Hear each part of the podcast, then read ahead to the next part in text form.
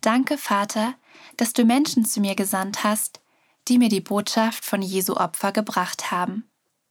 Hilf mir dabei, diese Botschaft auch mit anderen freudig zu teilen.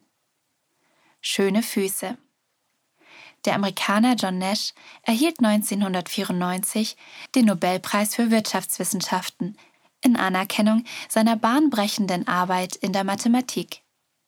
Seine Gleichungen werden seitdem von Unternehmen auf der ganzen Welt genutzt, um die Dynamik von Wettbewerb und Rivalität zu verstehen.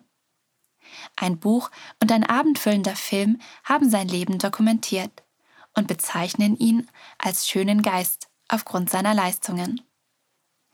Der alttestamentliche Prophet Jesaja verwendet das Wort schön, um Füße zu beschreiben. Dabei geht es jedoch nicht um ein sichtbares körperliches Merkmal, sondern weil er die Schönheit in dem sieht, was sie tun. Wie schön klingen die Schritte dessen auf den Bergen, der eine gute Botschaft von Freude und Frieden und Rettung bringt. Vers 7. Nach 70 Jahren der Gefangenschaft in Babylon, die das Volk Gottes aufgrund seines Ungehorsams gegenüber Gott erleiden muss, kommen Botschafter mit den ermutigenden Worten, dass Gottes Volk schon bald nach Hause zurückkehren darf, weil der Herr Jerusalem befreit hat. Vers 9. Die gute Botschaft bezieht sich nicht auf die militärische Macht der Israeliten oder andere menschlichen Bemühungen. Stattdessen ist es das Werk von Gottes heiligem Arm, der sie für sie bewegt. Vers 10. Das Gleiche gilt auch heute, weil wir durch das Opfer Christi für uns den Sieg über unseren geistlichen Feind errungen haben.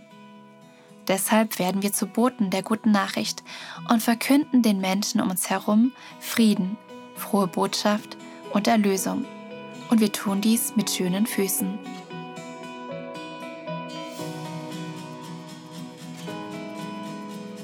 Jetzt folgt der Bibeltext Jesaja 52, die Verse 7 bis 10.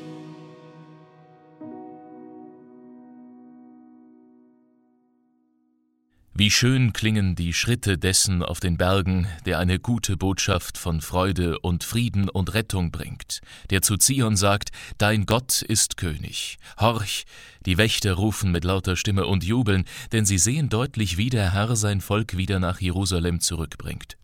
Die Ruinen der Stadt sollen Freudenlieder anstimmen, denn der Herr hat sein Volk getröstet. Er hat Jerusalem befreit. Der Herr hat vor den Augen aller Völker seinen heiligen Arm zum machtvollen Handeln freigemacht. Die ganze Erde wird das Heil unseres Gottes sehen. Der Bibeltext wurde gelesen aus Neues Leben, die Bibel. Erhältlich bei SCM Brockhaus. Copyright 2022 Our Daily Bread Ministries. Weitere Andachten finden Sie unter www.unsertäglichbrot.org.